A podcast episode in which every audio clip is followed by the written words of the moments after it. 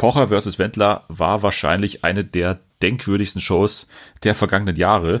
Deswegen sprechen wir heute ausführlich darüber, aber wir sprechen noch über mehr Themen. Genau, nämlich zum Beispiel über Fake Night Berlin. Da geht es um die Fake-Vorwürfe über Joko und Klaas. Außerdem alles zur neuen Netflix-Serie I Am Not Okay With This von den Machern von The End of the Fucking World. Das alles jetzt bei Fernsehen für alle. TV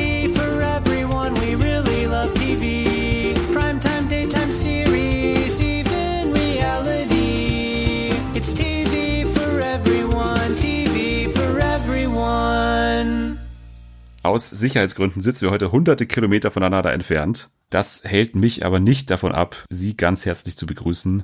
Jana ist heute hier. Hallo. Ich sitze hier mit Mundschutz. Ja, deswegen ist auch die Audioqualität heute ein bisschen problematisch. Ja, wir müssen das danach mühsam noch äh, schneiden, alles, damit man den Mundschutz nicht ganz so hört. Wir haben auch einen Sicherheitsanzug an und, und baden auch gerade. Also wir liegen beide in der Badewanne aus Desinfektionsgründen. Das kann man, glaube ich, auch mal, auch mal verraten. So ungefähr. Dank meines Jobs in der Grundschule habe ich da immer äh, guten Vorrat parat der Virus hat ja mittlerweile auch das Fernsehen betroffen. Diverse Veranstaltungen, irgendwie Disney Plus, dieser internationale Rollout wurde irgendwie verschoben oder abgesagt. Dann war auch hier der Senderchef, glaube ich, von Pro7 der hat sich irgendwie nicht mehr ins Büro getraut, der musste dann irgendwie bei der Konferenz von außen zugeschaltet werden oder so, habe ich, hab ich gelesen. Und bei Jörg Kachelmann gibt's auch Coronavirus-Verdacht. Ehrlich? Bei Jörg Kachelmann? Ja, der hat sein Riverboat irgendwie nicht moderieren können oder wird nicht moderieren können jetzt irgendwie, keine Ahnung. Okay. Aber es, es hat weitreichende Konsequenzen auf jeden Fall. Lassen wir den Coronavirus am besten mal hinter uns und sagen euch ganz kurz, was wir heute alles vorhaben. Wir habt ja schon gehört, also Pocher versus Wendler machen wir. Da müssen wir auf jeden Fall was besprechen. Du hast auch schon gesagt, du hast da Redebedarf auf jeden Fall. Auf jeden Fall. Also ich war richtig froh, dass ich diese Woche hier eingeladen wurde zu Fernseh für alle, weil ähm, ich habe so viel auf meiner Seele, was ich einfach irgendwo rauslassen muss. Und ähm, wo, wenn nicht hier? Außerdem spielen wir dann am Ende noch Find ich Bombe, unser beliebtes Bombenspiel. Aber apropos Bombe, das Investigativmagazin Steuerung F hat ja auch eine Bombe platzen lassen in dieser Woche. Mhm. Investigative Journalisten haben da eben herausgefunden, oh, bei Joko und Klaas Shows ist es schon mal dazu gekommen, dass nicht immer zu 100 Prozent alles vielleicht ehrlich war, aufrichtig war, irgendwie. Sie haben verschiedene Sachen herausgefunden. So muss man am Anfang. Also wir können das ja ganz kurz nochmal zusammenfassen. In diesem Einspielfilm oder in dieser halbstündigen Reportage wurde darüber berichtet, unter anderem, dass zum Beispiel bei Late Night Berlin in diversen Einspielern ein paar Fehler vorgelegen sind. Also zum Beispiel wurde da berichtet, dass dieser Einspieler mit den Fahrraddieben beispielsweise mehrfach gedreht wurde und dass dementsprechend auch der Fahrraddieb nicht echt war, den, mhm. den wir da gesehen haben mit dem Einspieler. Außerdem in der Matz mit dem Date, also dieses Date, was dann von Klaas angeblich äh, geplant wurde. Das alles war auch nicht so ganz ehrlich. Anscheinend war irgendwie diese Frau da eine Laiendarstellerin, was aber auch, muss man sagen, in der Folge behandelt wurde. Also es wurde angesprochen, dass sie Schauspielerin ist. Es wurde nicht mhm. ganz klar, ob sie tatsächlich auch schauspielert in diesem Einspieler. Ja. So, das war's zu Late Night Berlin und dann gab es aber auch noch Vorwürfe gegen das Duell um die Welt. Richtig. Und zwar beim Duell um die Welt. Ich sag mal so, also ich habe mir schon gedacht, ich weiß nicht, das habe ich mich wirklich gefragt, während ich das geguckt habe, ob wirklich Menschen vorm Fernseher sitzen, die denken, dass zum Beispiel Edin Hasanovic alleine in so einem Ballon sitzt. Weil für mich ist das irgendwie so selbstverständlich gewesen, dass es Sicherheitsvorkehrungen gibt, die eingehalten werden müssen. Weißt du, was ich meine? Also, was die machen, ist ja die eine Sache. Keine Ahnung wie viel die sich zutrauen würden oder sonst was. Aber niemand würde doch zulassen als Ballonfahrer oder so, dass ihm da irgendwas nachgesagt wird, dass er irgendwen hat alleine fliegen lassen. Das, das ist halt einfach rechtswidrig. Und als ich das gesehen habe, habe ich mir das tatsächlich irgendwie gedacht. Also ich denke mir jetzt nicht, dass alles gefaked ist oder so. Dann weiß ich nicht, ob ich es dann so gucken würde. Aber gerade speziell in diesen Fällen denke ich mir immer im Hinterkopf, dass natürlich jemand dabei sitzt, weil ich glaube, dass es einfach rechtlich nicht anders möglich wäre und dass einfach schon Leute hätten draufgehen können, wenn das nicht so wäre. Und deswegen verstehe ich die Aufregung nicht so ganz, weil für mich persönlich das einfach irgendwie klar war. Aber ich weiß nicht, eben, das habe ich mich jetzt halt auch schon gefragt, ob das ein persönliches Ding von mir ist, dass ich das einfach quasi schon immer im Hinterkopf hatte, weil halt so viele so überrascht irgendwie davon waren. Das hat mich eher gewundert als der Beitrag an sich. Ja, ich glaube, man muss ein bisschen unterscheiden zwischen den Vorwürfen zum Duell um die Welt und zu denen zu Late Night Berlin, ja, weil das genau. ist ja genau. schon ein, ein, kleiner Unterschied auch, das den die auch. übrigens auch nicht so unbedingt gemacht haben. Ja. Also in der Reportage wurde ja auch das mehr oder weniger so gleichgestellt. Bei Joko und Klaas Shows gibt's immer mal wieder Auffälligkeiten, hm. dass da etwas eventuell fake sein könnte. So, du hast schon angesprochen, es gab den Vorwurf, dass bei Edin Hasanovic anscheinend noch ein dritter Mensch im Heißluftballon saß mit dem die dann hochgeflogen sind und dann ist ja der eine runtergesprungen und dann war die Aufgabe für Edin Hasanovic, den jetzt alleine zu landen, in Anführungsstrichen. Ja. So, und du hast schon auch gesagt, was ich auch sagen würde, also, dass da zu 100 Prozent immer die Sicherheit der Leute da im Vordergrund steht, das dürfte ja wahrscheinlich jedem klar sein. Mhm. Und hier ist es dann eben so, dass wahrscheinlich, das habe ich übrigens, glaube ich, auch schon im Podcast damals gesagt, dass wir darüber gesprochen haben, mhm. dass da wahrscheinlich jemand noch im äh, Heißluftballon saß. Ich ja. habe damals vermutet, dass vielleicht einer irgendwie versteckt in so einer Kiste irgendwo sitzt ja, oder so. das hattest du tatsächlich, glaube ich, gesagt damals schon. Deswegen hat mich das wirklich nicht überrascht. Was ich schwieriger gefunden hätte, was aber so aus den Bildern auch nicht sichtbar war, ob da jetzt wirklich einer drin stand und die ganze Zeit quasi so neben ihm stand. Ja. Das glaube ich war aber, also das glaube ich, war nicht so. Ja, das wollte ich nämlich auch noch anfügen. Ich finde das wirklich ein ja. Unterschied, weil ich tatsächlich, vielleicht bin ich da dahingehend auch wieder naiv, aber ich dachte mir eben, also ich war mir sicher, dass da jemand mit drin saß oder keine Ahnung, einfach zur Sicherheit, wie du es auch gesagt hast, aber glaube schon, dass der Edin schon selber versuchen musste, den zu, also nicht, dass er den alleine jetzt gelandet hat, das nicht unbedingt, aber dass er erstmal selber probieren musste herauszufinden, wie man den landet. Das ist vielleicht auch wieder zu naiv, ich weiß es nicht, aber ich wünsche mir zumindest, dass es so war. Ich kann jetzt nicht sagen, weil das wurde jetzt auch nicht so wirklich aufgeklärt, ob die Aufgabe an sich dann wirklich gefaked war. Es war einfach nur, da saß ein Dritter drin, fake, so. Das war für mich nicht wirklich aufgeklärt, weil das irgendwie klar war, für mich zumindest. Es ist ja ein Unterschied vorzuwerfen, der Einspieler war in der Form fake, dass jetzt er nicht selber den Helikopter, äh, den ähm, Heißluftballon gelandet ja. hat oder ob er ihn tatsächlich selber gelandet hat, aber sozusagen jemand noch im Ballon saß, Richtig, genau der jetzt zwar das. nicht eingegriffen hat. Genau das. Das ist ja der Unterschied, der jetzt hier auch nicht so gemacht wurde. Ja. Aber ist ja in Ordnung. Da wird diese Vorwürfe schon mal ein bisschen, glaube ich, entkräftigt, weil das fand ich auch mit am, am schwächsten, ehrlich gesagt, mhm. weil die, die Sicherheit steht bei jeder TV-Show immer an oberster Stelle und das ist ja auch total richtig, weil die ja. Aufgaben ja wirklich auch teilweise gefährlich sind. Vor allem, ich fand es da auch recht unangenehm, weil die ja diese Frau da interviewt haben, die da wohnt, von wo der dieser Ballon gestartet hat. Ja. Und die das dann so hinstellen wollten, so, oh mein Gott, wir haben die überführt und so. Und diese Frau eigentlich nur einfach relativ nett war und so, ja, wir haben das dann im Fernsehen geguckt und die war noch so voll begeistert davon. Die hat sich da auch irgendwie überhaupt nicht irgendwie aus der Ruhe bringen lassen davon. So, also die hat auch so gewirkt, als wäre die auf dem Stand wie wir, dass sie halt denkt, natürlich war das abgesichert, aber die wirkte auf mich nicht so, als wolle sie da irgendwas aufdecken oder so. Anders wie dieser Typ, der da über die Fahrräder geredet hat, worauf du wahrscheinlich gleich noch zu sprechen kommst. Genau, wir bleiben aber, glaube ich, erstmal bei dem Duell noch kurz, weil äh, gab es ja noch einen anderen Vorwurf, den ich fast noch schwächer finde jetzt im Nachdenken nochmal kurz hier, weil da ging es ja um diesen Eisspieler mit Sophia Tomalla, was einigen schon aufgefallen ist, während der ausgestrahlt wurde, dass da ja in dieser Hinführung auf die tatsächliche Aufgabe dann ja so ein paar Unstimmigkeiten drin waren, irgendwie, dass die Fingernägel anders waren oder mhm. so und das generell ja bezweifelt wurde, ob das also ob diese Fahrt, das wurde irgendwie so inszeniert, dass irgendwie von äh, wo Paris oder was äh, ja, von Nizza Frankreich sind sie bis nach ja. nach Ungarn, glaube ich, gefahren, ja. oder? Nach, nach Budapest. Ja. Zu diesen Hinführungen oder zu diesen Briefübergaben muss man ja immer sagen, dass die schon seit einiger Zeit oder eigentlich fast schon immer inszeniert waren und zwar offensichtlich. ja. Also wir haben ja gerade auch über Edin Hasanovic gesprochen. Da erinnern wir uns ja auch, da gab es ja diese Briefübergabe mit diesem angeblichen Game of Thrones äh, Director da, ja.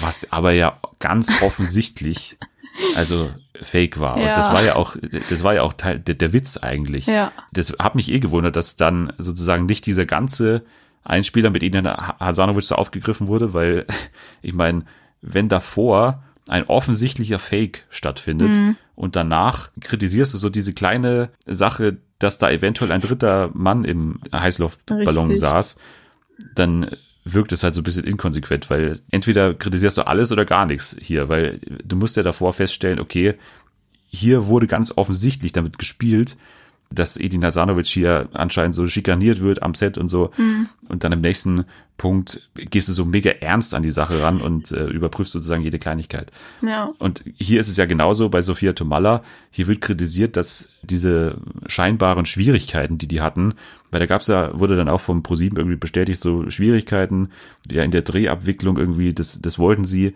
aus ihrer Sicht dann eben dem Zuschauer nicht zumuten, dass sie das irgendwie so thematisieren mussten. Die hatten halt irgendwas falsch gemacht oder was auch, was auch immer, da gab's irgendwelche mhm. Planungsschwierigkeiten. Und dann war Sophia Tomala in der Situation, dass sie jetzt irgendwie nach Budapest musste, aber sie war halt in Frankreich. Und da haben sie das, glaube ich, mit der Fahrt so inszeniert. Genau. Das ist ja eigentlich für uns als Zuschauer deutlich angenehmer, als wenn wir jetzt die genaueren Abläufe irgendwie kennen würden oder kennen müssten und, und dann uns erzählt würde, wie es dann tatsächlich war, was ja richtig, total langweilig ist, total richtig. irrelevant auch. Genauso habe ich das auch empfunden, weil eben die Fahrt, wie du sagst, es ist halt wirklich irrelevant und du kannst halt nicht damit einführen, dass die Person schon in diesem Land ist. Du musst ja eine Einführung drehen. Und das ist halt, das musst du natürlich erfinden, weil eben, wie du gerade auch schon angesprochen hast, du kannst da nicht hingehen. Zum Beispiel ist dasselbe bei Lena Meyer-Landrut damals. Sind die doch irgendwie angeblich ins Studio, wo die gerade ein Album aufgenommen hat. Natürlich war das nicht so, dass die dann spontan ja. früher los muss. Das würde ja niemals gehen, wenn du das wirklich so mit deinem Plattenlabel oder so abgesprochen hast. Da kannst du nicht einfach abhauen oder so. Natürlich war das nicht so, aber das also das meine ich mit, vielleicht bin ich zu, äh, weiß ich nicht, ob andere das anders gucken und das wirklich denken, dass das so ist, aber gerade dieser Teil, wie du gesagt hast, mit der Fahrt dahin, ist für mich ganz klar natürlich gestaged, weil eben, wie du gerade gesagt hast, es wäre einfach langweilig, das so zu zeigen, wie es ist. Und es geht aber halt nicht anders. Du kannst nicht jemanden aus dem Studio ziehen, du kannst nicht jemanden irgendwo weiß ich nicht, bei, aus dem Beruf einfach rausziehen und sagen, du fährst jetzt da und dahin. Das würde kein Mensch machen. Das ist halt einfach dieses Business und deswegen habe ich das null verstanden, warum das eben auch so groß aufgezogen wurde. Und das fand ich so relativ, ich habe mir das so angeguckt und dachte mir so, ja, ist halt äh, klar gewesen irgendwo. Also ich weiß wirklich nicht, bin's ich oder war das wirklich einfach klar, dass es gestaged ist? Absolut. Und ich erinnere mich auch zum Beispiel an Janine Michaelsen in Norwegen, diese ganze Geschichte mit Olaf und da wurde sie ja auch von diesem Schneemann, dem Mann mit dem Schneemann-Kostüm und dieser besoffene Typ da abgeholt und dann gab es ja auch diese ganze Sache mit der mhm. Fahrt und so, dass er besoffen war und fahren wollte und so. Das ist ja schon allein an ganz technischen Punkten zu erkennen, sozusagen, ja. dass hier inszeniert wurde. Also es ist ja wirklich eine Inszenierung eher als ein Fake. Mhm. Also hier wird ja wirklich filmisch dann gearbeitet und ja. das geht ja nur, indem du da, indem du mehrere Takes machst, indem, dass du auch die Kameras genau positionierst, wenn das wirklich alles nicht geskriptet wäre, dann würde das erstens nicht so gut ausschaut alles. Richtig. Also ich glaube, da muss man sich auch ein bisschen entscheiden dafür. Also auf der einen Seite will man immer das Duell um die Welt sozusagen als das Format mit den großen Bildern und die teuer produzierten Einspieler und so. Hm. Aber auf der anderen Seite will man dann trotzdem irgendwie eine ehrliche Situation auch in der ja. Hinführung auf die Aufgabe. Und das geht halt nicht so ganz zusammen. Und gerade wenn du hier mit Promis es zu tun hast, du hast ja schon gesagt, Lena Meyer-Landrut, die müssen ja von ihrem Management irgendwie Bescheid wissen, wann es jetzt irgendwie losgeht genau, und so. Die haben ja auch richtig. andere Aufgaben und so andere Auftritte und alles, mhm. wo die sich ja auch dran halten müssen. Also das würde ich jetzt auch mal unter die eher schwächeren Vorwürfe verorten irgendwie. Gab es dann auch noch diese Spekulation, dass bei der tatsächlichen Aufgabe von Sophia Tomala dann auch irgendwas falsch gewesen wäre, dass sie davon gewusst hätte Wobei das ja wirklich eigentlich nur Spekulation war. Ja, richtig. Das war wirklich, die haben dann auch so gesagt, ja, okay, war auch fake. Und ich habe halt wirklich gar keinen äh, Anhaltspunkt gesehen. Es war wirklich nur dieses eine Bild irgendwie auf Facebook oder so, wo die sagten, ja, hier sieht es so aus, als würde sie proben. So. Es ist aber kein Punkt, der das beweist. So. Es kann wirklich sein und wirklich, es kann so sein, dass sie es wirklich gewusst hat. Keine Frage kein Problem. Aber die haben das wirklich so dramatisch. Ich finde, dieses ganze Video war einfach dramatisiert in vielen Punkten. Eben erstens, in manchen wusste man das oder wo ich jetzt mal denke, dass viele das wussten. Oder eben, es war einfach nicht bewiesen. Und da wurde einfach dann so ein Video draus gemacht, so, ich kann es gar nicht beschreiben, als wäre das halt einfach so ein, weiß ich nicht, wie Mario Bart deckt auf, habe ich mich manchmal gefühlt an manchen Stellen, ehrlicherweise. Und das ist jetzt kein Kompliment. Wobei ich sagen muss, wenn wir jetzt auch gleich zu Late Night Berlin kommen, dass ich diese Haltung von einigen Fans auch, oder zu denen wir uns ja auch zählen, hm. dass ich die auch nicht so ganz sinnvoll finde, wenn man jetzt sagt, man hat alles wirklich schon gewusst. Also, dass man ja, da jetzt gar nichts Neues erfahren hat. Ja, ich mache mich wieder beliebt, aber dazu würde ich sowieso ja. sagen, dass es, glaube ich, von einigen Fans so eine Abwehrhaltung ist. So, natürlich, natürlich, will man das nicht wissen und natürlich will man sein äh, Idol oder so beschützen und will einfach dass da keine Aufregung aufkommt. Und natürlich liegt dann nahe zu sagen, ja, natürlich wusste ich das und so. Das ist, all, wusste ich alles, ist in Ordnung, so, dass einfach nicht so viel Aufregung aufkommt. Das ist gar nicht böse gemeint. Ich verstehe diese, diese Abwehrhaltung. Aber ich glaube eben, dass das auch viel stattgefunden hat. Total. Und gerade die Vorwürfe gegen Late Night Berlin finde ich dann schon relativ schade, weil ich auch ehrlicherweise gar nicht verstehe, warum die überhaupt nötig waren. Ja. Also warum man überhaupt hier faken musste, also das war ja dann wirklich ein, ein handfester Fake, kann man sagen. Wobei die dann auch natürlich abschwächen und sagen, das war eigentlich so gemeint als satirischer Beitrag irgendwie, diese Fahrraddiebstahlnummer zum Beispiel. Das war von Anfang an so gemeint, dass man hier komödiantisch irgendwie aufzeigt, was die Probleme sind. Mhm. Aber wenn du halt auf der anderen Seite das ganze Ding so inszenierst, als wäre es irgendwie eine lustige Stern-TV-Nummer eigentlich, ja. was, die machen ja ständig solche Verbrauchertests ja. und so. Und das ist ja mittlerweile bei Late Night Berlin ganz oft so, dass, dass solche Verbraucherthemen irgendwie so, die haben es verdient, auch so, so verstehen sie spaßmäßig, so, die, mhm. die, die haben es verdient, die können wir mal reinlegen. Wenn du es dann so inszenierst, und es nicht zu 100% klar machst, dann braucht man sich auch nicht wundern, wenn sich da ein paar irgendwie verarscht vorkommen am Ende. Sehe ich, sehe ich genauso wie du, weil gerade eben man muss ja unterscheiden beim Duell und die Welt. Erstens, mittlerweile sind es halt nicht mehr Joko und Klaas, die antreten, sondern Promis. So, also für die sie nicht haften oder so, wo wirklich viel Schaden aufkommen würde, würde was passieren. Natürlich muss man da aufpassen. Zweitens, es ist Duell um die Welt, da sind Aufgaben, da musst du natürlich Sicherungsvorkehrungen treffen und alles.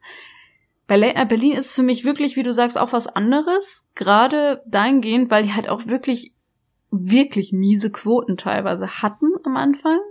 Und als dann diese Beiträge kamen, halt nicht mehr. Und da, das kommt für mich so rüber, ist jetzt auch kein, ich weiß es nicht, keine Ahnung, als wäre das da so losgegangen.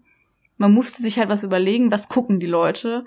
Und ähm, das muss halt dann um jeden Preis umgesetzt werden, ob es jetzt dann echt ist oder nicht. Aber ich finde auch, dass es halt unnötig ist. Ich habe damals diese Fahrrad, ähm, angeblich Dieb äh, Mats gesehen und habe damals schon gesagt, niemals war das wirklich ein Fahrraddieb, weil natürlich wird viel geklaut in Berlin und allgemein werden viele Fahrräder geklaut, aber du kannst dich, glaube ich, nicht irgendwie auf die Lauer legen und warten, bis irgendjemand ein Fahrrad stiehlt. Also so oft, glaube ich, kommt es dann auch nicht vor. Also du hast gerade auch schon angesprochen, dass mit der Tatsache, dass ja irgendwann Late Night Berlin deutlich erfolgreicher wurde, das ist jetzt wirklich nur eine Vermutung, aber ich glaube wirklich, dass sich an dem Punkt da wirklich auch, da ist dann so ein Strudel entstanden, aus dem man jetzt irgendwie nicht mehr rauskommen möchte, weil man natürlich irgendwie was gefunden hat, was jetzt funktioniert ja. mit diesen Themen. Das ist ja unwidersprochen so, dass jetzt bei YouTube diese Einspieler abgehen wie sonst was. Ja. Dass man jetzt so in dieser Falle steckt, okay, das funktioniert wenn wir hier quasi jedes Wo jede Woche dasselbe machen, wenn wir im Prinzip jede Woche wieder Leute reinlegen, die es verdient haben oder in so einer Positivität wie bei dem Date zum Beispiel, hm. Leuten unter die Arme greifen, dann willst du das natürlich jede Woche wiederholen und dass solche Einspieler nicht jede Woche zu machen sind, das ist ja ganz klar, weil hm. du nicht immer das Glück haben kannst, was dazugehört. Bei dem ja. Fahrradeinspieler gehört eine Menge Glück dazu. Genauso übrigens wie bei dem Schlüsseldiensteinspieler da haben sie es ja auch thematisiert, dass es einmal eben nicht geklappt hat, mhm. weil einer gar nicht die übers Ohr gehauen hat, tatsächlich. da frage ich mich jetzt auch, ob das schon eine Reaktion war, weil ich glaube, die Recherche ist ja schon ein bisschen her und ich, vielleicht wurden die auch irgendwie schon eine gewisse Zeit vorher mal angeschrieben vom NDR, ob das sozusagen auch eine Reaktion darauf war, das so zu thematisieren, dass eben etwas mal nicht geklappt hat. Mhm. Aber da finde ich auch ein bisschen die Reaktion schade, auch von ProSieben mit dieser Stellungnahme, das jetzt so zu betonen, dass ja alles immer ganz klar war und dass es alles eigentlich eindeutig war, dass ja, alles das immer halt ähm, korrekt abgelaufen ist. Weil bei dem Fahrradeinspieler ist es einfach tatsächlich so, dass die ganz klar sagen, dass hier echte Fahrraddiebe geschnappt werden mhm. und so. Mhm. Das passiert halt einfach nicht. Sie sagen ja auch in der Stellungnahme, dass zum Beispiel diese Szene, die dann dieser Zeuge da gesehen hat, dass das vielleicht auch nur Schnittbilder gewesen sein könnten, die sie dann noch gebraucht haben, was sich mir aber auch nicht so ganz erschließt, was jetzt dann, also die, die Vorwürfe waren ja andere und auf die gehen sie ja. eigentlich gar nicht so wirklich ein, sondern sagen nur, was dieser Zeuge vielleicht gesehen haben könnte. Naja, also ich finde auch, dass man da ein bisschen besser hätte reagieren können, mhm. dass man vielleicht auch von der Florida aus klarer sagt, was jetzt hier überhaupt Sache ist. Sie haben ja gesagt, sie haben irgendwie 50 Fragen beantwortet, einen Fragenkatalog beantwortet. Wäre ja ganz schön gewesen, wenn wir den auch mal zu sehen bekommen, irgendwie, was da, was sie da auf, auf alle ja. Vorwürfe geantwortet haben tatsächlich. Aber ich glaube, unter alle Vorwürfe muss man ja sagen, dass wir, es wir hier trotzdem mit Unterhaltungsfernsehen zu tun haben Richtig. und das Unterhaltungsfernsehen halt nicht dasselbe ist wie Journalismus. Und das muss man halt auch mal sagen, ja. das ist ja seit Jahrzehnten eigentlich eine Diskussion, die vor allem auch in Amerika geführt wird.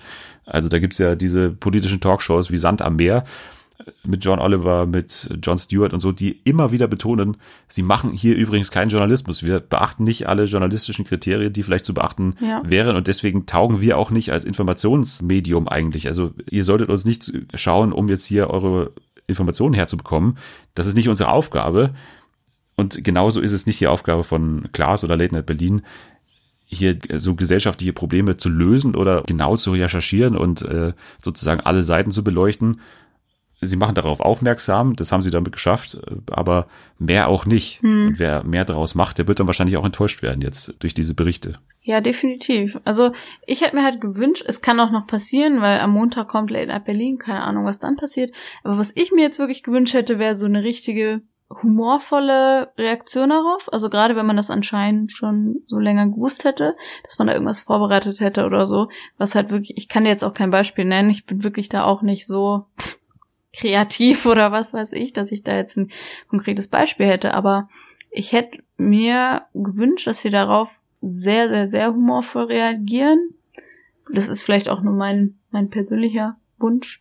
Ich weiß nicht, wie gesagt, wie du auch schon gesagt hast, es ist halt immer noch ein, ein, Beruf. Ich verstehe die total, weil die hatten wirklich miese Quoten.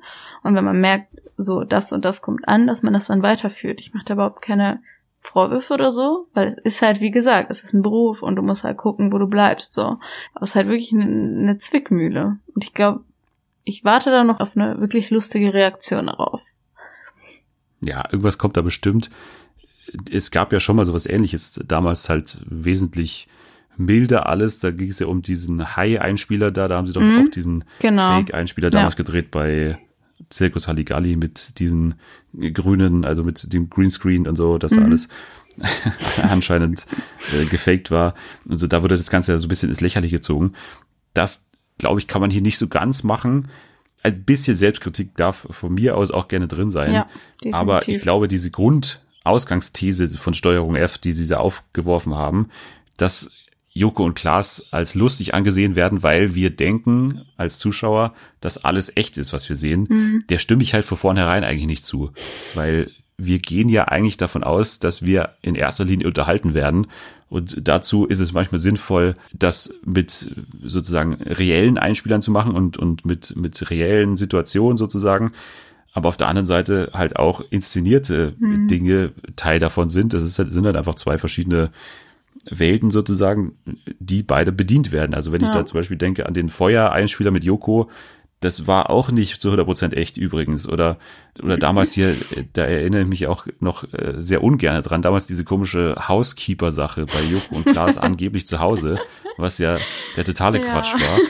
Äh, also, das ist halt von Anfang an Teil gewesen äh, dieses Universums ja. und jetzt da so einzelne Momente rauszunehmen, glaube ich, trifft auch nicht den Kern ganz. Man kann diese Probleme gerne ansprechen und ich finde auch, dass es ein paar Probleme gibt vor allem in dem Fahrraddieb-Einspieler, aber da jetzt so eine allgemeine Joko- und Klaas-Kritik draus zu machen, Richtig. das finde ich bisschen, bisschen Quatsch. Ja, ich habe das auch so empfunden, dass die wollten, dass das so, ein, so eine mindblown Reaction ist und die hatte ich halt null während des ganzen Videos.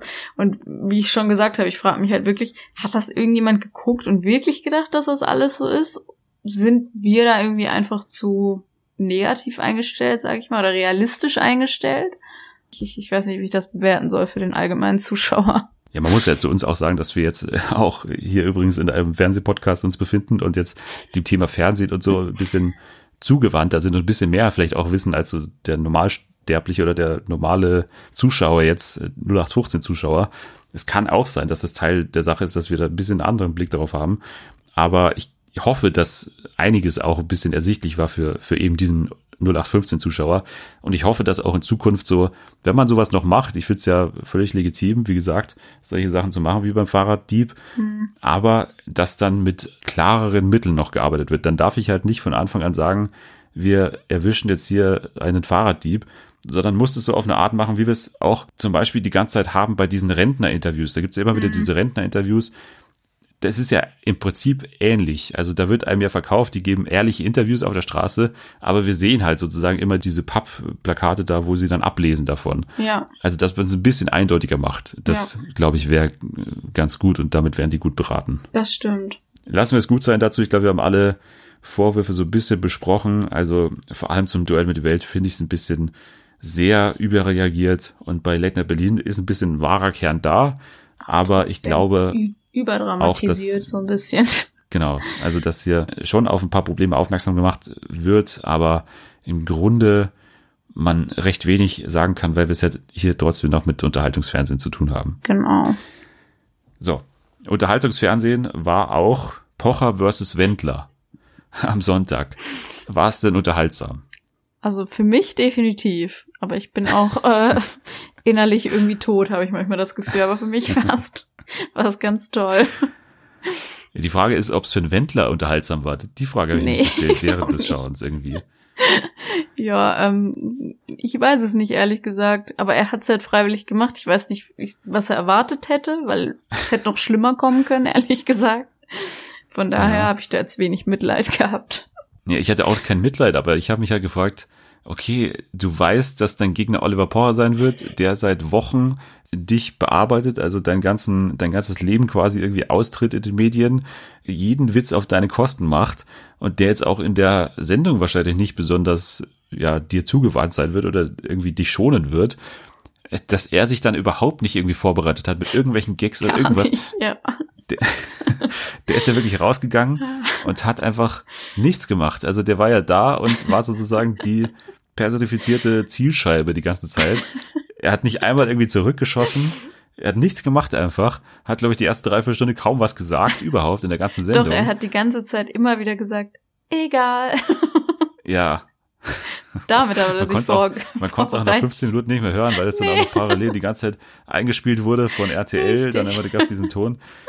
Ah, es war, also es war eine ganz bizarre Sendung eigentlich. Es war wirklich sehr super. merkwürdig. Ich habe mich an einigen Stellen wirklich gefragt, was hier, also was hier der Plan war. Ich, also ich meine, der Plan war, es gute Quoten zu haben und das haben sie auch erfolgreich geschafft. Aber die Show war wirklich erstens nicht gut, also nicht unterhaltsam einfach. Das, die Spiele waren wirklich schnell zusammengeschustert, irgendwelche klassischen Spiele, also Spielshows. Nicht eine kreative Idee irgendwo Nö. dabei. Aber haben die auch nicht gebraucht. Also ganz ehrlich, wie Nö. gesagt, man wusste, die Leute schalten ein. Man hat halt die ganze Zeit gesagt, ja, es wurde spontan gemacht, was ich übrigens nicht glaube, aber das war halt die Ausrede, warum man so schlechte Spiele nehmen konnte. Auch für einen Pocher war das so, typisches Pocher-Ding, so, wusste sich nicht groß, also weiß ich nicht, ist halt so ein Pocher-Ding. Ich glaube nicht, dass ihn das gestört hat, wie die, wie die Qualität so dieser Sendung war. Ähm, auch die Freundin wirkte halt relativ abgeklärt darüber. Und dann immer, wenn ich aber den Wendler mit der Laura gesehen habe, da wurde ich so ein bisschen traurig. Also nicht traurig, aber so, die wirkten beide wirklich so richtig unbeholfen in ihrer ja. angeblichen Rolle, die, glaube ich, alle gespielt haben, bis auf die beiden. Ja, man muss sagen, der Wendler ist irgendwie nie schlagfertig gewesen. Also auch wenn ich da an Streitereien im Sommerhaus zurückdenke, dann war es auch immer eher so, ja, hä, was ist denn jetzt hier los oder so. Der hat ja dann nie wirklich zurückgeschossen mhm. oder so. Das ist einfach, glaube ich, auch nicht seine Art so. Er ist immer wesentlich angriffslustiger so, wenn er Zeit hat, irgendwelche Interviews gibt oder so, oder früher auch, wo er sich so inszeniert hat, ja. dann war er immer, ja, sehr selbstbewusst, aber so in die Situation dann selber, wenn dann eben ein Oliver Pocher ihm gegenübersteht, dann war das Ganze irgendwie sehr, Traurig. ja, okay, dann lasse ich das, ja, dann lasse ich das irgendwie drei, drei Stunden über mich ergehen und lass mich hier äh, am, am laufenden Band irgendwie beleidigen oder so. da gab es dann wirklich auch einige Situationen, wo dann irgendwie, ja, sogar der Pocher dann irgendwie so ein schlechtes Gewissen bekommen hat, ja. weil der halt irgendwie sich überhaupt nicht gewehrt hat. Das war wirklich unangenehm. So mit dem Wasser auch und so, dass man ins Gesicht genau. spritzen konnte. Da war da so, ah nee, mach ich jetzt nicht. Und der Wendler nur, ja mach doch, ja komm, mach doch. Ja. Das war wirklich unangenehm anzusehen. Das war wirklich toll. So eine bizarre Situation, weil das Spiel ja darauf ausgelegt war, dass sie sich jetzt hier das Wasser ins ja. Gesicht kippen und so. Und von mir aus auch die Freundinnen haben sie auch gesagt irgendwie, ja, dann, du kannst auch von mir aus zu Laura hingehen und das da machen und so. Aber dann haben sie einfach eine normale Runde Memory gespielt im Endeffekt ja. für eine Viertelstunde und das war einfach extrem langweilig, weil halt irgendwie beide sich in dieser Situation so unwohl gefühlt ja. haben. Also ich kann es ja auch verstehen, aber wie gesagt, ich, ich verstehe die Herangehensweise von Wendler nicht so ganz. Richtig. Also ich habe den Pocher irgendwo verstanden, weil er hat halt wirklich diese Rolle und du hast aber in dieser Sendung gemerkt, dass das halt wirklich nur eine Rolle ist, weil ihm das eben in bestimmten Situationen so unangenehm war, weil der Wendler nicht reagiert hat, hat er dann selber auch nicht so richtig, dann hat man richtig gemerkt, wurde der auch unsicher wo du dann zum ersten Mal so gesehen hast, ja, okay, ist halt eine Rolle, was man sich auch denkt und so, aber der Wendler war so unschlagfertig, das war wirklich ja. unangenehm und gleichzeitig einfach wundervoll anzusehen. Ich hab's geliebt. Ja, ich auch. Also ich habe diese komische Stimmung auch irgendwie genossen und irgendwann, glaube ich, hat der Pocher dann auch ja für sich festgestellt, weil es war ja auch, glaube ich, die erste Show, die von Pochers eigener Produktionsfirma produziert wurde. Ach so, der hatte jetzt okay. eh seinen neuen RTL-Vertrag deswegen musste er so ein bisschen was zeigen. Und mhm. irgendwann, glaube ich, hat er dann auch festgestellt, dass es, glaube ich, alles gerade hier gar nicht so in die Richtung geht, wie wir alle dachten irgendwie. Ja. Und dann hat er das, finde ich, so ein bisschen in so eine Fragerunde an den Wendler und Laura umgewandelt. Ja. Also er hatte dann auch hier den, den Wendler-Ständler, den, hat er dann auch eine Frage gestellt, ob das wirklich, also zum ersten Mal haben wir den Wendler wirklich gehört, wie er dazu was sagt, muss man ja auch sagen. Mhm. Weil ich glaube, das hat bisher auch kein Journalist irgendwie so fragen wollen, so vor, also. Nee, das also fand ich aber auch also interessant. Extra Reporter. Ich finde, der hat ein paar Fragen gestellt, die bisher nicht so geklärt waren. Und das fand ich ja. relativ schlau von Pocher tatsächlich, weil eben der Wendler so unschlagfertig war, war, glaube ich, das der perfekte Zeitpunkt, sowas zu fragen, weil du direkt gemerkt hättest, wenn er bei irgendwas gelogen hätte oder so. Ja, also es gab einmal eben den Wendler-Ständler, wo er gesagt hat, nee, das war, das ist nicht, also ist ja klar, das bin nicht ich. Also das war, wo, wo man auch so ein bisschen gesagt hat, okay, was, was soll er jetzt sonst sagen? Ja das ist natürlich eine gute Ausrede, jetzt zu sagen, okay, das, das war nicht ich oder so, das so als, als eh Quatsch abzutun. Ja. Aber es gab ja, glaube ich, auch schon genügend Leute, die sich damit eingehend beschäftigt haben und irgendwie Schatten analysiert haben und so, äh, wo man auch jetzt Zweifel haben kann, ob der Wendler da wirklich so die Wahrheit dann nochmal gesagt Richtig. hat. Was ich weird fand, war dieses eine Spiel äh, zur Jungfräulichkeit von Wendler. Nicht, dass mich das in irgendeiner Weise interessiert, ja. aber so wie die es beantwortet haben, hat es mich irgendwann so interessiert, weil ich dachte, irgendwas stimmt oder nicht. Also irgendwas muss doch kommen. Entweder war er extrem jung oder extrem alt. Ich glaube, da gab es auch so ein Missverständnis, weil da war ja die Frage, wann hat der Wendler sein erstes Mal gehabt? Und dann hat ja der Wendler irgendwie gesagt, also weil Laura musste ja die Antworten aufschreiben, mhm. ja, sagt bloß was über 18 oder so. Was ja gar, also, hä? Das hat ja überhaupt keinen Sinn ergeben. Also ich glaube halt wirklich, dass der Wendler irgendwie das eher verstanden hat, dass sie zu ihrer Jungfräulichkeit irgendwas sagen soll, mhm. was ja eh so ein bisschen ja schwammig ist, wann Dann, das stimmt. passiert ist. Dann hätte das Sinn gemacht. Oh mein Gott, da habe ich gar nicht drüber nachgedacht. Ja, weil ja eh dann auch die Sache war, der Pocher hat ja dann auch angesprochen, ja, du bist jetzt 19 und ihr seid seit eineinhalb Jahren zusammen und habt irgendwo mal erzählt, dass ihr gleich beim ersten Mal auch Sex hattet. Mhm. Okay, wie kann das genau, also wie kann das genau sein, dass sie da 18 so. war? Also ich glaube, das ja. war, hing, hing halt mit dieser Situation zusammen, Aha. dass der Wendler dann schon von Anfang an in so einer Schutzhaltung war, ja. von dem Moment an, wo er das Wort Jungfräulichkeit gehört hat, dass er gar nicht mehr gehört hat, okay, es geht um ihn gerade. ich weiß es nicht.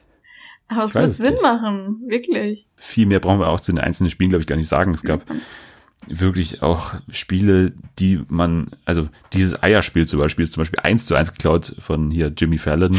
Die machen das irgendwie alle paar Wochen mal. Dieses Finale dann war super langweilig mit diesen Schätzfragen. Das war echt ähm, langweilig. Das war echt mies. Aber auch recht spät. Vielleicht hat es damit zusammengehangen, keine Ahnung. ja, ich weiß auch nicht. Aber am Ende gab es ja dann noch also wer das auch gesagt hat, dass das eine gute Idee ist, irgendwie die, diese Entschuldigung, die dann der Wendler noch vorlesen musste. Uff, oh, nee. Also. oh, unangenehm. Was, was war das? Also, was hat man da erwartet?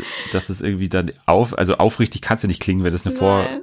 vorgefertigte Entschuldigung ist. Vor allem wofür? Ich habe das, ja. also in seinem Fall ja, macht wo, das genau, ja nicht mal wofür Sinn. entschuldigt sich der Wendler? Also ich meine, der Wendler war ja wirklich, er hatte erstens in der Sendung, in der Sendung nichts gemacht und außerhalb war ja auch irgendwie eher der Pocher derjenige, der ihn Richtig. angegriffen hat.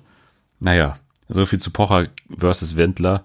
Es war von Anfang an klar, dass es irgendwie komisch wird, dass es irgendwie ja fragwürdig ist, warum diese Sendung überhaupt existiert.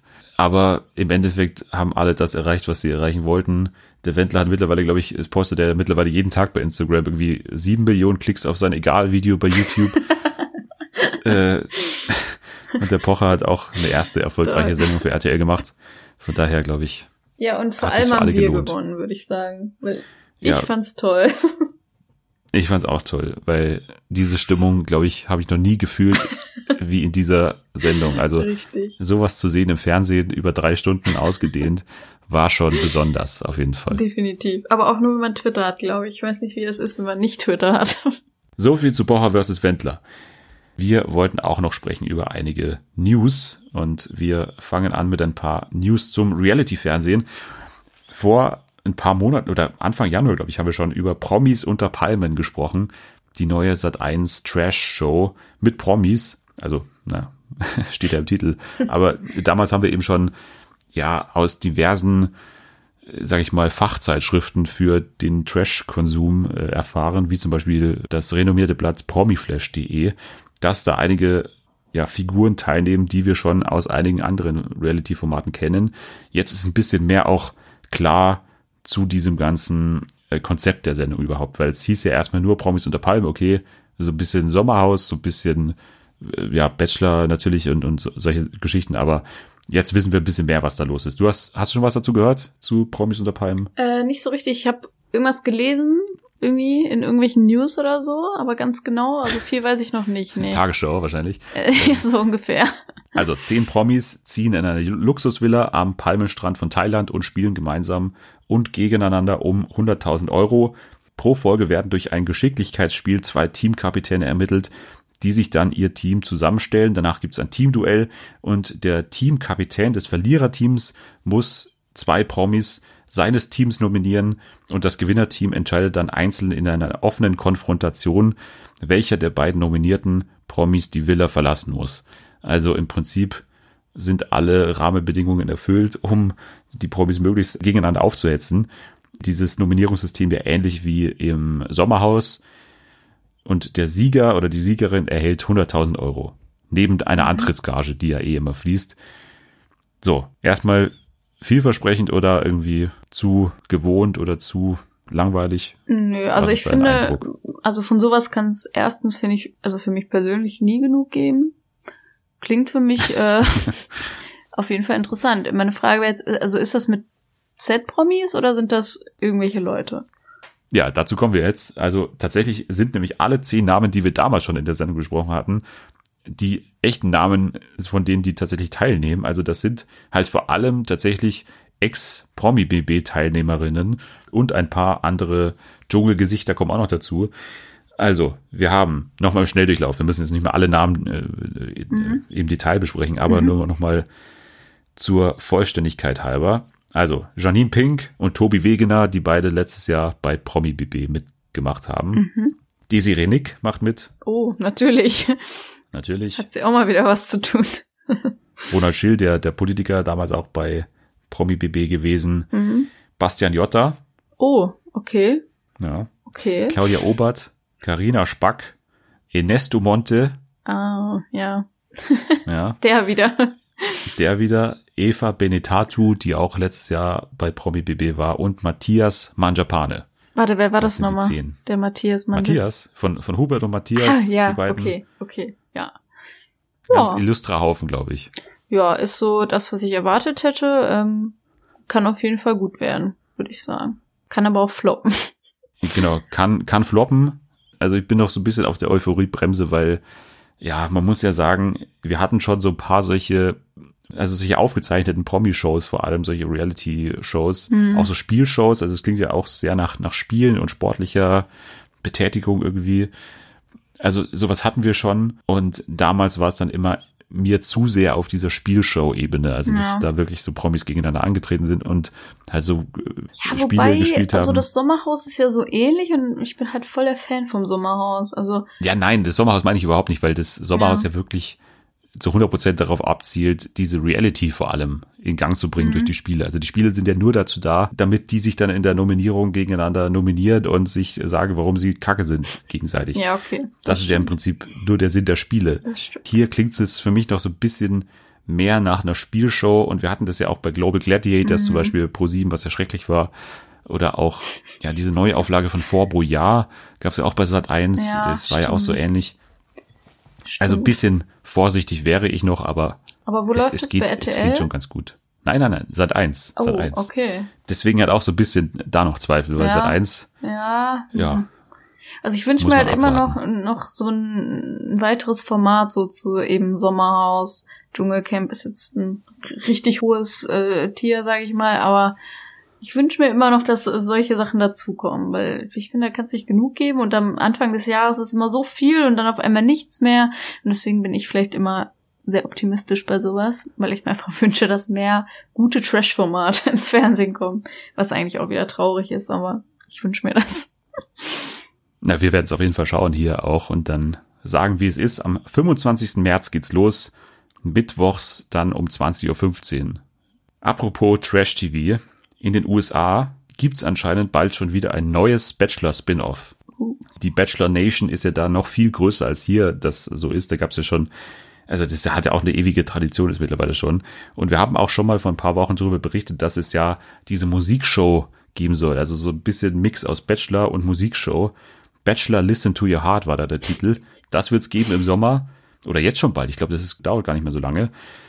Jetzt gibt's aber den Casting-Aufruf. Noch keine Bestätigung, dass es dann tatsächlich auch kommen wird irgendwann, aber es gibt einen Casting-Aufruf für eine Bachelor-Ausgabe für Senioren. Ach, das krass. ist jetzt hier das, was, was gemeldet wurde. Ach, interessant. Ich finde das interessant, weil gerade hier ist es ja noch so, da gibt's ja jetzt diese eben homosexuelle Ausgabe. Ähm, Prince Charming, ja. genau, und die gibt's ja auch noch nicht mal so im, im, im normalen TV, sondern nur auf äh, TV Now. Und wie das dann in Amerika einfach anscheinend gut genug funktioniert alles, dass man da so viele Formen ähm, kreieren kann und das irgendwo läuft, finde ich interessant. Ja, ich glaube, Dating-Fernsehen ist ja in den USA noch eine größere Tradition. Von daher jetzt nicht so überraschend, dass es jetzt das auch noch geben wird. Es gab ja bei Sat1 tatsächlich jetzt vor zwei Jahren oder so dieses Hotel, Hotel Herz oder irgendwie Herz, Hotel Herzklopfen Ja, oder so. da Das war ja ja schon mal was. eine Dating-Show für Senioren. Stimmt. Noch nie gehört? Doch, doch, ich habe das, glaube ich, haben, hast du das nicht sogar besprochen? Irgendwie in dem Podcast? Nee, wir haben das, ich habe das noch nicht besprochen. Da, Hab da ich gab's das noch. gelesen? Also das ist schon ein bisschen älter, Vielleicht ja. auf Twitter oder so, aber ich habe das mitbekommen irgendwo. Ja, kann durchaus sein. Also das gab es auf jeden Fall schon mal. Also es ist auch nicht so ganz neu. Aber mal gucken, ob das dann überhaupt erstens kommen wird. Also es gab ja erstmal nur den Casting-Aufruf während des Finales in den USA und gesucht werden jetzt erstmal Frauen und Männer ab 65. Ach, eigentlich finde ich es ganz süß. Also ich finde gerade bei alten Menschen finde ich sowas eigentlich ganz süß. Ich weiß nicht, ob ich mir das jetzt unbedingt im Fernseher so angucken würde, ob das so interessant wäre, aber gönne ich den auf jeden Fall. Ja, ich frage mich, ob dann genauso quasi rumgemacht werden würde, Oh also wie bei den Jungen. nee, das. ja. Ja, Ich weiß es nicht. Ja, Es ist, das, also der, von daher fände ich schon mal ganz spannend, wie die überhaupt dieses Dating angehen, weil Aber wir wenn wir es kennen dann ja jetzt. machen, dann fände ich es ein bisschen so weird. Also gönne ich den genauso, aber weird anzusehen, glaube ich, so ungewohnt. Ja, es ist ungewohnt, weil wir kennen ja Senioren wirklich nur also aus unserer Welt, nehme ich mal an. Also wir kennen jetzt irgendwie keine typischen Bachelor, Ja, also Bachelor-Kandidaten. Das gab es ja damals eben noch nicht. Von daher betreten die ja komplett neues Terrain eigentlich. Stimmt. Wir wissen halt nicht, also ich kenne keinen Senioren, wo ich jetzt sagen würde, der ist perfekt fürs Reality-Fernsehen geeignet. Oder das ist halt so, so ein analoger Klaas. Aurelio oder so. Das ist halt so ein 65-jähriger so Aurelio ist, wobei Aurelio auch schon fast 65 ist, muss man sagen. Ja. Von daher bin ich schon mal ganz interessiert eigentlich daran, aber noch ist es, wie gesagt, noch kein Format. Apropos Bachelor, der Grimme-Preis. ja, aber du hast ja tatsächlich gerade was angesprochen, was tatsächlich einen Grimme-Preis gewonnen hat, und zwar Prince Charming. Hat? Wirklich? Ja, Okay. Kategorie Unterhaltung wurde Prince Charming ausgezeichnet für das Betreten eines neuen Terrains eben im Dating-Fernsehen. Schwules Dating war bisher auch wirklich noch nicht so das Thema. Ja, definitiv. Also ich finde das auch gut, dass sie das gemacht haben und so, aber ich wusste nicht, wie viele Leute das irgendwie oder ob das überhaupt jemand geguckt hat. Ich habe da nicht so viel mitbekommen. Deswegen bin ich erstaunt, aber ich find's gut. Also ich glaube, das war tatsächlich sehr erfolgreich, wenn man auch so ein bisschen jetzt sieht, dass ja dieser Nikolas Puschmann jetzt auch bei dieser komischen RTL-Show da, bei dieser der Passion da eingebaut wird, dass es ja auch bald jetzt im Free TV laufen wird bei Vox. Mhm. Ich glaube ab März lauf, äh, nee, ab März, wir sind ja gerade im März, April. Ja. ab April wird die erste Staffel auch nochmal bei Vox laufen. Ach, und die zweite krass. Staffel wird dann, glaube ich, auch parallel bei Vox laufen, wenn es dann soweit ist. Hm? Also das ist, glaube ich, schon ganz beliebt und, und wurde auch Finde ich gut voll schön. im Internet. Ehrlich. Das freut mich irgendwie Genau. voll. Natürlich ist es auch irgendwie Trash und so, aber Trash halt für äh, Gleichberechtigung sozusagen. Ja. Finde ich gut. Außerdem ausgezeichnet wurden in der Kategorie Unterhaltung Shea Krömer, also diese, ist es original eine YouTube-Produktion? Also läuft es überhaupt im Fernsehen? Ich glaube, das läuft Keine nur bei Ahnung. YouTube. Mhm. Oder für den RBB, glaub glaube ich auch. noch. Das kann sein. Ja, Shea Krömer ausgezeichnet worden und außerdem Joko und Klaas live 15 Minuten pünktlich zu diesen NDR-Recherchen kam auch ein weiterer Preis an. Und zwar mal wieder der Grimme-Preis. Ich glaube aber auch für diese Sendung wirklich auch verdient. Ja, gewesen Damals definitiv. diese erste Ausgabe, 15 Total. Minuten. Joko und Klaas live war ganz gut, ne? Ja, definitiv. Also da kann ich auch nix nix dran sehen, was man da bemängeln kann. Außerdem in der Kategorie Fiction auch ein paar Serien ausgezeichnet worden, unter anderem der Pass, was ich auch wirklich gut fand, und Skylines, was ja wirklich auch äh, abgesetzt wurde. Von daher ein bisschen überraschend, dass diese Produktion mit Edin Jasanovic jetzt auch ausgezeichnet wurde. Ich fand es Mhm. auch sehr gut. Ansonsten noch Hanne, was ich jetzt nicht gesehen habe, und The Love Euro Project auch ausgezeichnet worden und Eden. Also ein paar Produktionen auch, von denen ich auch überhaupt keine Ahnung habe. How to Sell Drugs Online Fast wurde in der Kategorie Kinder und Jugend ausgezeichnet, was ich ein bisschen Okay. kurios finde auch immer. Ja. Allein der Titel schon so. Ja. Es geht ums Schulleben, aber ich glaube, der Fokus liegt eher schon auf dieser Drogengeschichte. Mhm. Aber okay. Ja, ich bin, glaube ich, einer der sehr wenigen, die das echt nicht so gut fand. Also, Ich fand es auch nicht so überzeugend, aber ja, ist, ist es war okay. schon extremer Ich, ich, Produktionsaufwand und so. Richtig. Also beschwere ich mich jetzt nicht eben, weil es einfach eine kleine, richtig kleine Produktionsfirma so und so und so war. Und dafür ist das natürlich verdient und alles. Aber rein so vom Ding fand ich es gar nicht mal so super. Stimme ich vollkommen zu. Bin mal gespannt, wie die zweite Staffel wird, die ja, glaube ich, auch aktuell noch gedreht wird und dann auch im Sommer bestimmt kommen wird. Ja. Ja, Grimme-Preis. Ich glaube, so viel müssen wir dazu nicht mehr sagen. Es gibt dann auch noch andere Kategorien, Info und Kultur und eben Kinder und Jugend. Aber ich glaube, da haben wir beide zu wenig gesehen, dass wir das irgendwie beurteilen könnten hier, was da irgendwie verdient ist und was nicht. Apropos Dinge, die wir schauen, der Tigerentenclub. Ey, da war mal meine alte ja. Schule, ja. Echt? Das Hast du, aber du nicht. Na, ich leider nicht, da war ich schon von der Schule weg, aber die Parallelklasse von meiner Schwester war da, deswegen habe ich es mit und das war mein alter Klassenlehrer, deswegen habe ich es mir angeguckt, aber ja. Wer? Der Moderator? Oder? Nee. Nein, der, der, der Lehrer halt. Also, Ja, der Moderator, also darf ich da mal ganz kurz, ich weiß nicht, was du da ansprechen willst, aber der Moderator, dieser äh, Malte, ich weiß nicht, ob der da immer noch ist, der wollte, glaube ich, aufhören oder so. ja, den, den gibt's nicht mehr, glaube ich. Okay, also aber den Club fand ich jeden Fall. Den fand ich geil. Das habe ich mir immer Wie jetzt geil. Ja, auf die ironische Art und Weise. Ich habe mir das immer sehr Ach so. ironisch angeguckt mit meiner äh, älteren Schwester und wir haben uns teilweise totgelacht, weil der auch, man hat teilweise gemerkt, dass er einfach keinen Bock mehr hat auf diese Kinder und ähm, manchmal dann so richtig ironisch geantwortet hat. Ich weiß jetzt gerade wirklich kein Beispiel.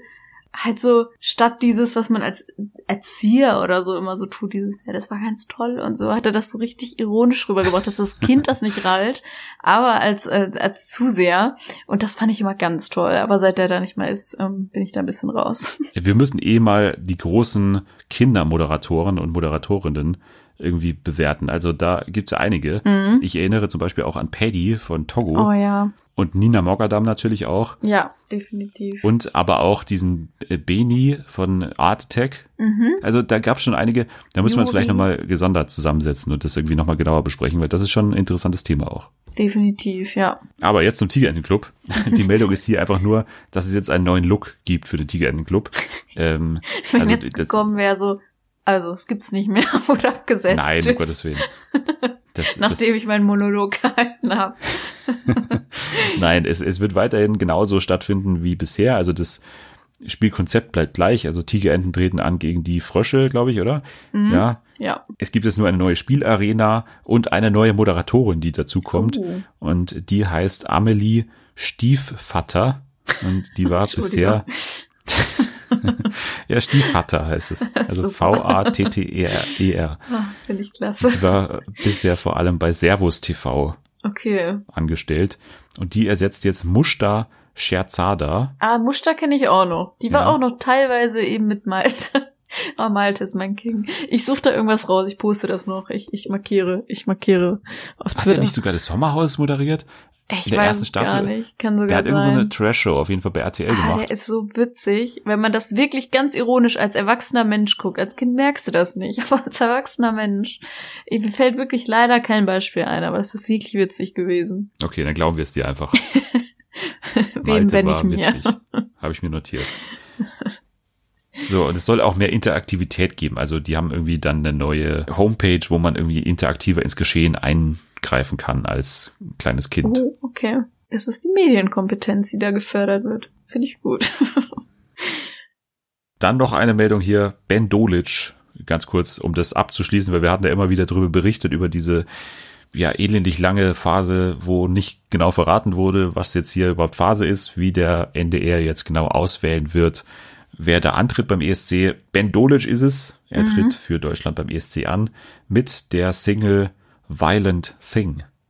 Hast du schon gehört, nee, oder? Ich habe tatsächlich noch gar nicht reingehört und ich wollte oh jetzt auch, äh, nee, wirklich nicht, obwohl ich eigentlich diese ESC-Expertin immer mime, aber habe ich noch nicht reingehört. Aber was ich dich fragen wollte, ist, ob, ob du diese Sendung jetzt geguckt hast, dieser Vorentscheid, weil der war doch so kurz und wir haben uns ja. letztes Mal nämlich gewundert, warum der so kurz ist. Aber ich habe mir das nicht angeguckt. Ich habe es mir angeguckt am vergangenen Donnerstag, glaube ich. Es war im Prinzip wie so ein Kinosaal, wo dann Barbara Schöneberger vorne stand auf der Bühne und das vor einem Publikum bestehend aus Journalistinnen und Journalisten verkündet hat, auch mit einem viel zu langen Vorspiel und allem. Also letztendlich war dann die Sendung eigentlich zu lange dafür, dass man einfach nur okay. diesen Typen vorgestellt hat und der einfach noch seine A cappella-Version da gesungen hat von dem Song. Ach, man hat den nur vorgestellt, da waren keine Mitstreiterinnen und Mitstreiter.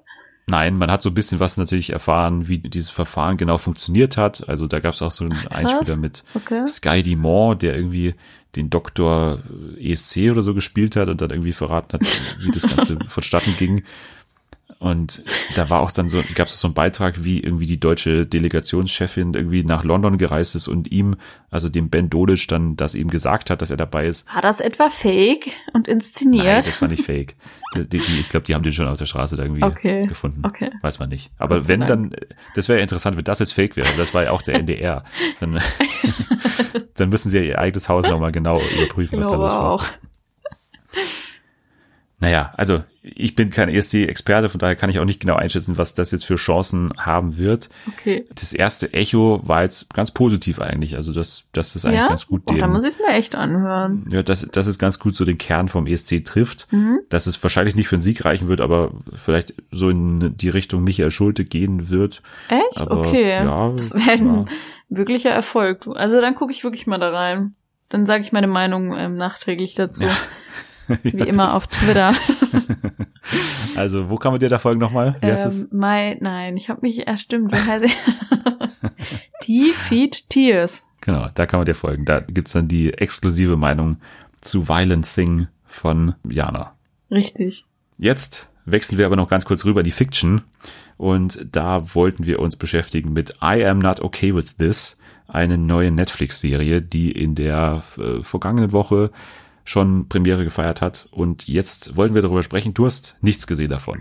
Noch nicht, tatsächlich. Also, ähm, man muss dazu sagen, Dennis hat mich auch angeschrieben, hat gesagt, das wäre voll was Angeschrieben, für mich. nicht angeschrien übrigens. Ah, achso, klang das so? Nee, angeschrieben. ich wollte es nur noch mal klar machen. Ja, ange ja angeschrien natürlich nicht. Ja.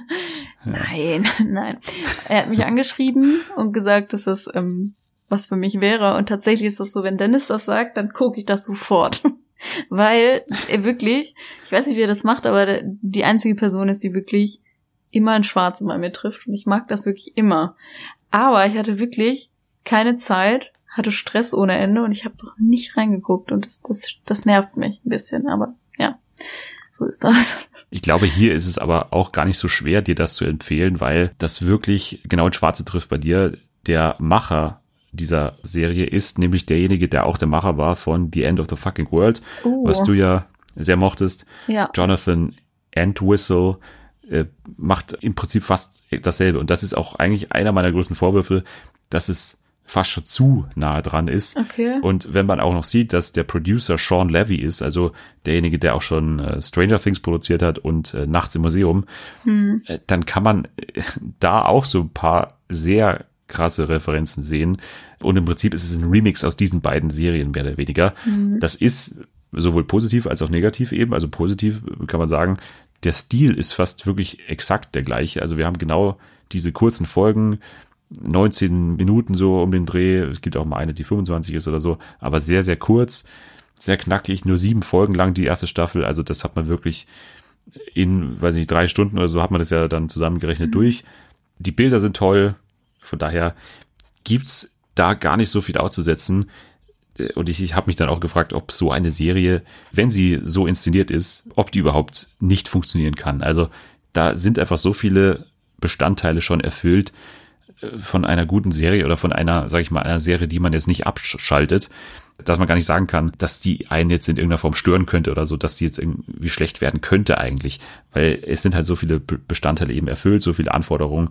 Wir haben eine tolle Hauptdarstellerin, also Sophia Lillis heißt die, spielt eben ein, also ich habe noch gar nicht gesagt, um was es geht. Es geht eben um Sophia Lillis, die Sydney Novak spielt, also ein junges Mädchen, das über sich herausfindet, dass sie spezielle Kräfte hat. Und das erinnert dann da so ein bisschen an Eleven aus Stranger Things. Die Kräfte sind auch sehr ähnlich, die die beiden Charaktere haben. Und es gibt auch noch einen anderen oder mehrere andere Charaktere, aber ich würde mal sagen, der zweitwichtigste ist Stanley Barber. Das ist ein Junge, der in Sydney verliebt ist und die dann auch große Teile der Staffel miteinander verbringen. Und das erinnert sehr an das Zusammenspiel der beiden Charaktere in The End of the Fucking World. Also das Okay. sind so die beiden Welten, die da aufeinandertreffen. Das ist eben, das frage ich mich jetzt, also finde ich jetzt interessant, weil ähm, bei The End of the Fucking World fand ich halt besonders eben das Gute, diese ähm, Chemie zwischen denen, aber halt, ich bin kein Fan davon, wenn jemand irgendwelche Kräfte hat oder so, tatsächlich. Das ist so Ja. nicht meins. Und da war das eben nicht so, deswegen fand ich das super gut. Deswegen bin ich jetzt wirklich gespannt, wie ich das sehe, wenn ich mir das jetzt angucke. Ja, also diese Kräfte sind natürlich sehr auf dem Boden geblieben, sage ich mal. Also das ist jetzt nicht, dass die irgendwie fliegen kann oder so. Mhm. Und sie kann ja auch noch nicht mit diesen Kräften umgehen. Die ersten drei Folgen sind tatsächlich sehr gewohnt, also was man so kennt. Ein Mensch findet über sich heraus, dass sie Kräfte hat oder dass er Kräfte hat und ja, ist sich dem erstmal so gar nicht bewusst und äh, weiß erstmal gar nicht, wie man das einsetzen kann und, und wann die überhaupt, also wann überhaupt Momente sind, wann diese Kräfte sozusagen erscheinen oder wann man die anwenden kann. Genau das sind halt die ersten drei Folgen, was man wirklich schon sehr häufig gesehen hat. Okay. Ähm, aber hier ist es wirklich solide gemacht, also von daher kann man so viel gar nicht aussetzen. Es sind genau die gleichen schönen Sets aus The End of the Fucking World. Es ist auch diese 80er Jahre Ästhetik mit diesem, auch die Klamotten und die Bilder und so. Ist auch sehr Highschool-mäßig, also es geht wirklich um dieses Schulleben. Okay, das ihre ist beste immer, Freundin. das gefällt mir ja persönlich irgendwie immer ganz gut. Äh, wirklich, es, es geht sehr schlau vor, dahingehend, dass es halt wirklich bekannte Sachen aufgreift und daraus im Prinzip so einen Serien-Remix macht. Ähm, Von daher glaube ich, dass es viel gefallen wird, weil es auch super kurzweilig ist. Aber es gibt halt bezüglich dieser Kurzweiligkeit halt auch ein paar Nachteile, die ich genauso aber auch bei The End of the Fucking World immer angesprochen habe. Also, dass es mir an einigen Stellen zu schnell geht. Das ist halt einfach so. Das liegt ja in der Natur der Sache, wenn du so kurze Folgen hast, dass dann nicht immer vielleicht so logisch die einzelnen Folgen Ja. miteinander verknüpft werden können, ist, glaube ich, ganz natürlich. Ja, Zum Beispiel, als dann ein anderer Charakter von den Kräften von Sydney erfährt, das geht mir dann ein bisschen zu schnell an der Stelle zum Beispiel. okay. Ich verstehe, was du meinst. Das hatte ich nämlich teilweise bei The End of the Fucking World auch, aber gleichzeitig bin ich halt so ein Mensch, der das auch nicht haben kann, wenn sie so zieht. Also, Nee, also ziehen Ja. tut sich hier überhaupt nichts. Also das ist wirklich schnurstracks erzählt und ähm, auch mit dem gleichen Schnitt eigentlich. Also es gibt bei The End of the Fucking World gab es ja immer diese krassen Schnitte, so ähm, wo man dann sich wirklich so teilweise erschreckt und so, wo dann wirklich nochmal in die Vergangenheit geschnitten wird, in die Zukunft geschnitten wird, so kurze Flashes. Und das passiert hier genauso. Also Okay. man kann sagen, es ist zu nah dran an The End of the Fucking World. Man kann aber auch sagen, man hat hier sozusagen die Stärken einfach weiterentwickelt und auf eine andere Serie bezogen und daraus auch wieder eine gute Serie gemacht. Das ist eine Ansichtssache dann Okay. im Endeffekt, ob man das jetzt den übel nimmt oder nicht. Bin ich gespannt auf jeden Fall. Und man muss zu Sophia Lillis sagen, dass die wirklich wahnsinnig gut ist. Also allein deswegen bleibt man schon dran, weil die wirklich äh, so magnetische Fähigkeiten hat, dass man irgendwie immer der zuschauen muss und sie macht es auch wahnsinnig gut äh, in Sachen Comedy. Also sie ist wirklich sehr lustig in der Serie. Sehr gute Schauspielerin auf, jeden Fall. Ich kannte die vor allem, also ich kannte die irgendwoher und dann habe ich nachgeschaut, sie ist die junge Camille aus Sharp Objects. Daher habe ich sie gekannt. okay. Sie hat aber auch schon bei S mitgespielt zum Beispiel. Also ein paar Leute können sie auch daher kennen. Was hat die da gespielt? Weißt du das? Nee, ich habe nur äh, das Okay. äh, bei IMDb gelesen. Einfach eine talentierte Schauspielerin. Ich habe noch einen anderen Tipp für dich für eine Serie, die bald kommt. Und zwar gibt's bald eine Serie bei Instagram zu sehen. Und die wird produziert von niemand Geringerem als dem FC Bayern Linksverteidiger David Alaba. Oh nö. DA24 heißt das Ganze. Ah, Eine, eine sechsteilige Serie. muss ich mich äußern. Bist du begeistert? Ja, das Problem ist, ich kann mich halt auch zum FC Bayern erstens nicht so objektiv äußern, weil ich einfach eine Abwehrhaltung habe. Und zweitens, Instagram-Serie, wenn ich das noch höre, geht es da um ihn oder ist das eine richtige Serie? Es gibt sechs Folgen, in denen Alaba auf eine Person in seinem Privatleben trifft. Also es ist Okay. tatsächlich eher eine, so ein Interview-Special oder sowas. Also auf jeden Fall Reality. Und in der ersten Folge geht es um seine Schwester Rosemary, die ja Musikerin ist. Und in der ganzen Serie sollen Themen wie Fashion, Lifestyle, Musik und Glaube behandelt werden. Okay. Hm. Also ich weiß nicht, es kann ja sein, dass ich mir das angucke und tatsächlich sage, okay, die Person ist einfach sympathisch oder so, dass sie mir dann sympathischer wirkt. Das kann natürlich auch sein. Mal sehen. Ich weiß es nicht. Aber David Alaba ist doch grundsätzlich ganz sympathisch, oder? Der Das stimmt, das, ähm, das ist, das stimmt. getan. Nee, das nicht. Wie gesagt, deswegen sage ich, ich kann nicht so objektiv reingehen, weil ich einfach den Verein von, von dem Menschen nicht gut finde. Ja, aber das ist doch auch so ein Kinderkram da immer mit Nee, ist Fußball. kein Kind. Warum, da, Das warum, ist kein warum? Kinderkram. Doch. Nein, es Das- ist faktisch Das so. ist genau der Grund zum Beispiel, warum ich nie bei Twitter irgendwas zum Thema Fußball schreibe, weil Ja, Fußball einfach die humorbefreiteste Ebene, also das ist einfach so humorbefreit und man kann, Nee, nicht mal, Doch. wirklich. Ich mache über meinen eigenen Verein, wirklich, an einer laufenden Kette Witze. Beim FC Bayern, ich sag auch noch nicht mal wirklich die einzigen Menschen, wirklich David Alaba, das habe ich auch wirklich schon immer gesagt, ist für mich sympathisch. Habe ich auch noch nie was Negatives irgendwie gehört, glaube ich zumindest. Aber dieser Verein ist für mich einfach, hat, ist so negativ belegt und das nicht, weil ich kein Fan von diesem Verein bin, sondern einfach durch Dinge, die da einfach passiert sind, möchte ich jetzt einmal nicht alle äh, irgendwie mal aufzählen in diesem Podcast, aber dieser Verein ist mir einfach unsympathisch und es tut mir dann leid für so Leute wie David Alaba, wo ich glaube, dieses es könnten wirklich ganz nette Menschen sein. Ja, aber das macht doch den Menschen nicht schlechter, wenn ja, er dann sag für ich den ja. Verein spielt. Sag ich ja. Das nicht. ja, aber, das es sagst du doch, das tut ihm, das tut dir leid für ihn, als dass er da nee, spielen muss. Ähm, das heißt ja, dass, dass seine Person dann darunter leidet. Nein, das nicht. Ähm, ich meine nur, seine Person leidet darunter, dass ich ein schlechtes Bild von dem Verein habe. Das meinte ich damit. Nicht, dass Ja, er mir aber leid das ist tut, doch, dass das ist ja eben das Kindische, spielt. was ich meinte, äh, Ja. dass, dass ich diesen Zusammenhang nicht ganz, aber egal, wir machen mal Fußball-Podcast. Wir machen mal Ja, Fußball für alle. machen wir mal. oh Gott, bitte nicht. ich will nicht. Naja.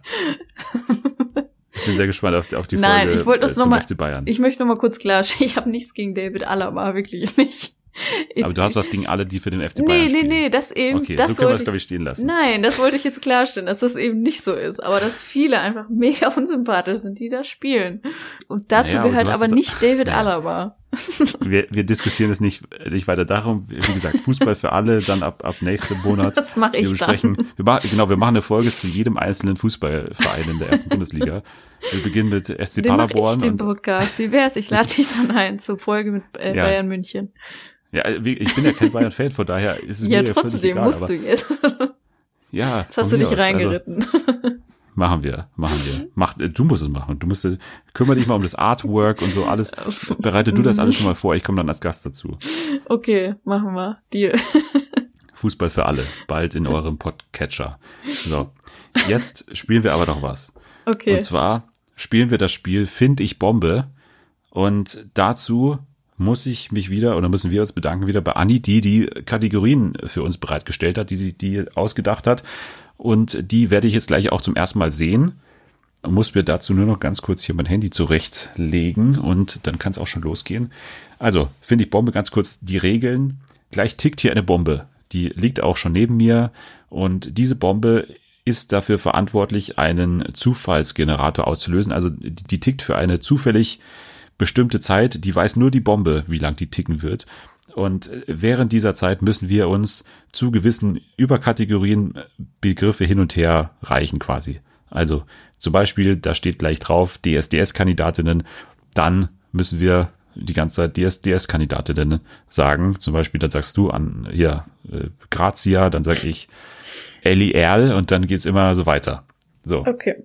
Verstanden. Ja. Und derjenige, bei dem die Zeit sozusagen abläuft, der erhält einen Minuspunkt und der mit den wenigsten Minuspunkten gewinnt am Ende. Okay. Bin bereit. Okay. Du bist bereit?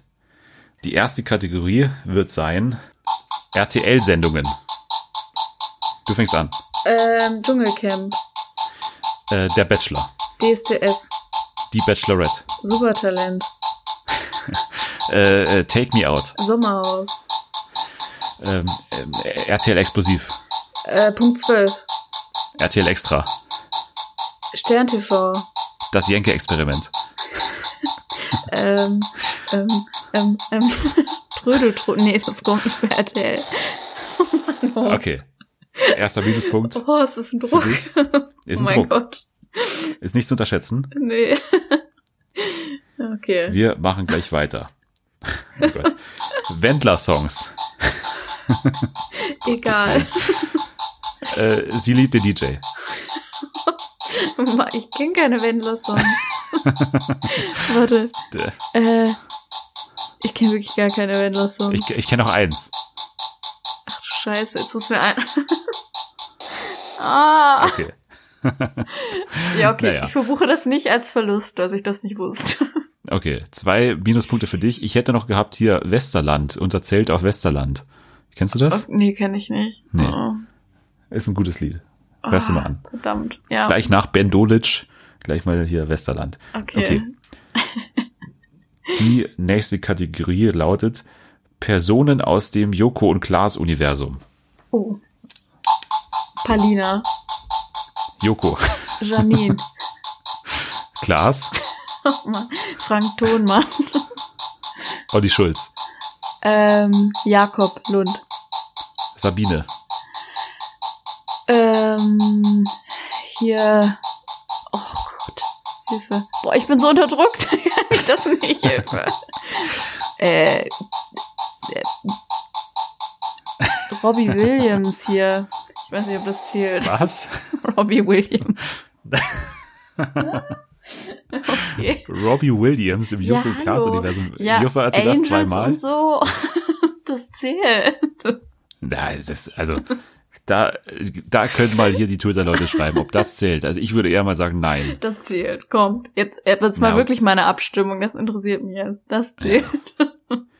In Anbetracht der Tatsache, dass du gerade hinten liegst, lass ich dir mal durchgehen. 2 zu 1. Aber warte Aber- mal, mir wäre echt niemand mehr gerade Ja. ein. Ach, Thomas und so. Ja, Thomas. Naja, Udo äh, Walz und ähm, äh, Boah, der, der gibt schon Ey, noch ein paar. unter Druck. Das ist wirklich das Schlimmste für mich.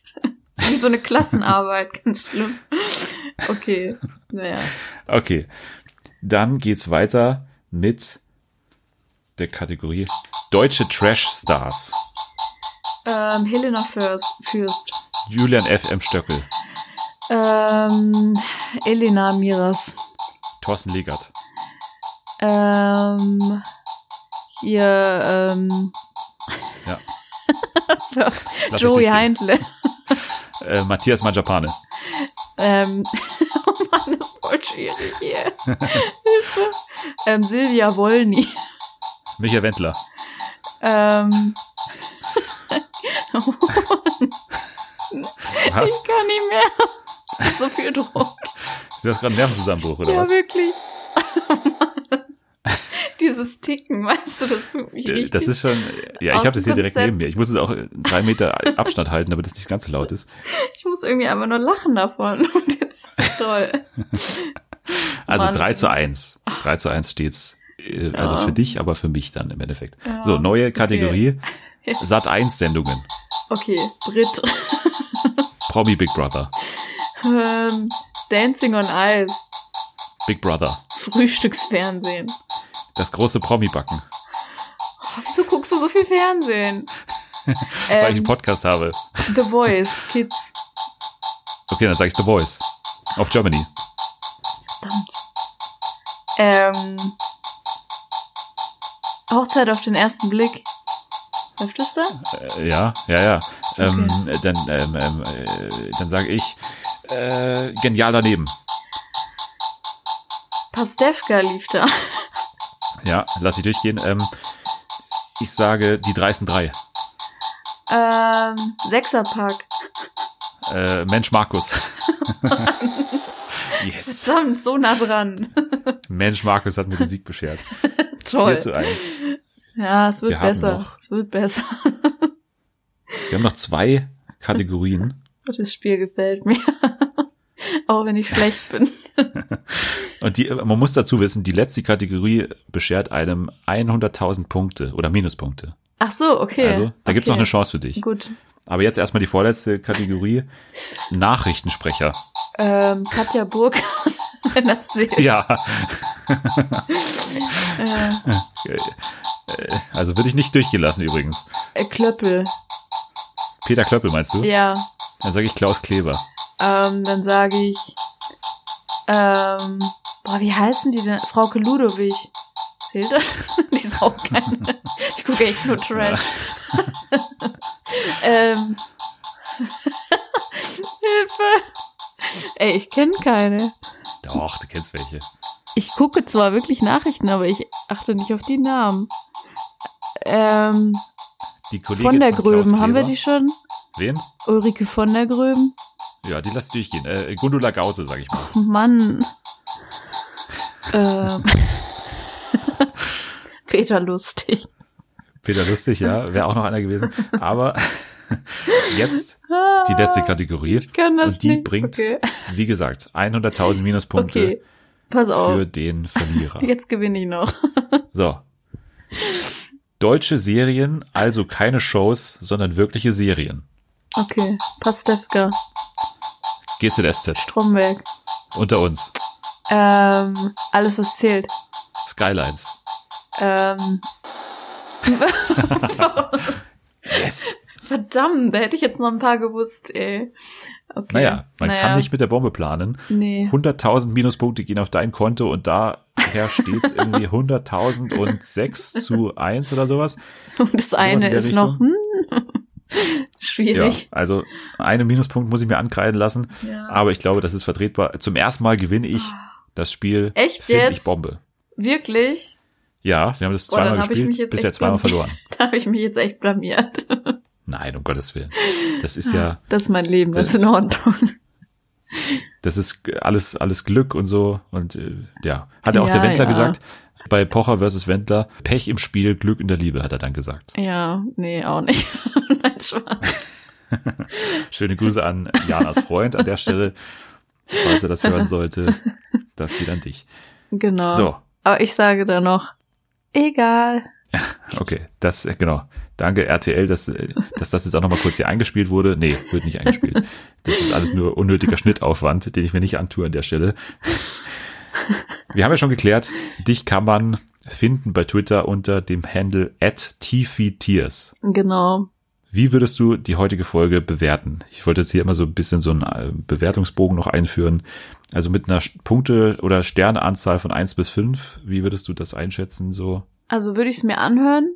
Eine glatte 5 aus meiner Ja. Sicht, wegen des Spiels. Eine glatte minus 5. okay. Ich bin enttäuscht von mir.